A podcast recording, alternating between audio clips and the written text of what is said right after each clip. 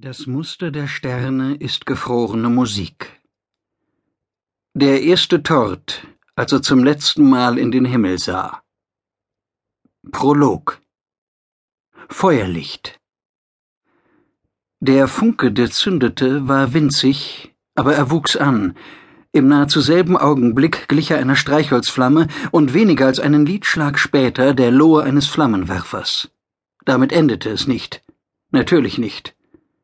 Ivan Goratschin wusste, dass die Macht seiner Psi-Gabe viel weiter ging. Genau wie damals. Der Feuerball blähte sich auf. Die mörderische Hitze schmolz den Sand, und nicht nur das, Wesen, die eben noch lebten, verpufften und starben, ohne es auch nur zu merken. Sie wurden bis zuletzt betrogen, ihren Gehirnen blieb keine Zeit, das eigene Ende zu fühlen, ehe sie sich in atomare Fetzen auflösten. Alles wiederholte sich.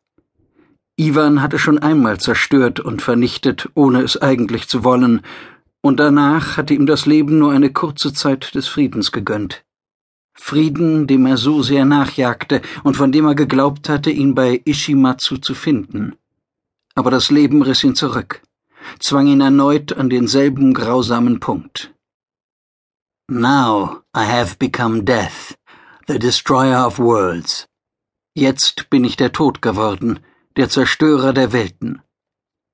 Der Physiker J. Robert Oppenheimer, der Mann, der als der Vater der Atombombe galt, hatte diese Worte aus dem Bhagavad Gita, einer zentralen heiligen Schrift des Hinduismus, zitiert, als er zum ersten Mal die Zündung einer Atomwaffe erlebte und die Folgen beobachtete.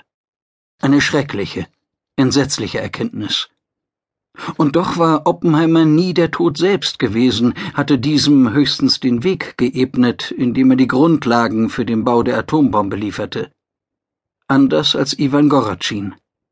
Er war der Tod.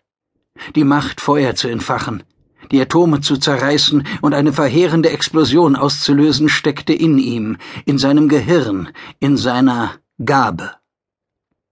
Ihm blieb keine andere Wahl. Er musste es tun nur dass er dieses Mal den Weg der Vernichtung freiwillig einschlug. Kein Clifford Monturney zwang ihn mit der Macht seines eigenen entarteten Geistes dazu. Es gab keinen Mutanten, der Ivan als sein Werkzeug missbrauchte. Ishi, flüsterte Goratschin. Ich bin der Tod. Die Worte lösten sich kaum hörbar über seine Lippen, und doch weckten sie ihn auf. In seiner Halsschlagader pochte das Blut schmerzhaft, und das Rauschen in den Ohren schien lauter als ein Wasserfall mitten im Zimmer. Es dauerte ein wenig, bis sein Blick das verschwommene Etwas an der Wand scharf stellen konnte.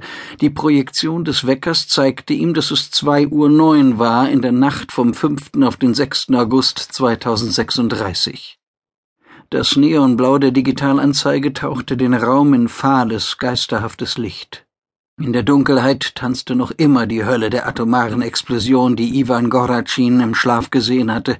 Er konnte die Bilder nicht vertreiben, denn sie waren viel mehr als nur ein Traum gewesen. Nur noch wenige Stunden, und sie würden in die Realität überwechseln. Ivan blinzelte und versuchte die Visionen zu verscheuchen. Es gelang erst, als er einen scharfen Schmerz fühlte, seine Zähne hatten sich in die Zungenspitze gebohrt. Es schmeckte metallisch. Ein Tropfen Blut rann über die Lippen und das Kinn. Ishi lag neben ihm, die Arme zur Seite gestreckt, das dunkle Haar hing ihr halb übers Gesicht. Jeder Atemzug ließ eine kleine Strähne vor den Lippen tanzen. Tagsüber trug sie es meistens zu einem Zopf gebunden. Sie lag auf dem Bauch, die Decke bis zur Hüfte hinabgerutscht. Ivan schaute dem Spiel der Haare vor dem Mund zu. Es war unglaublich beruhigend, so friedlich. Ganz anders als das, was sie in wenigen Stunden tun würden. Ivan, hatte sie gesagt, ehe sie einschlief, nackt in seinen Armen, du weißt, was wir tun müssen. Eine Träne hatte in ihrem Augenwinkel geglitzert. Natürlich wusste er es. Ja, Ishi, ich weiß es und ich danke dir. Wofür? Dass du sagst, wir müssen es tun, obwohl es ganz allein meine Sache ist. Ich bin der Tod, Ishi. flüsterte er wieder.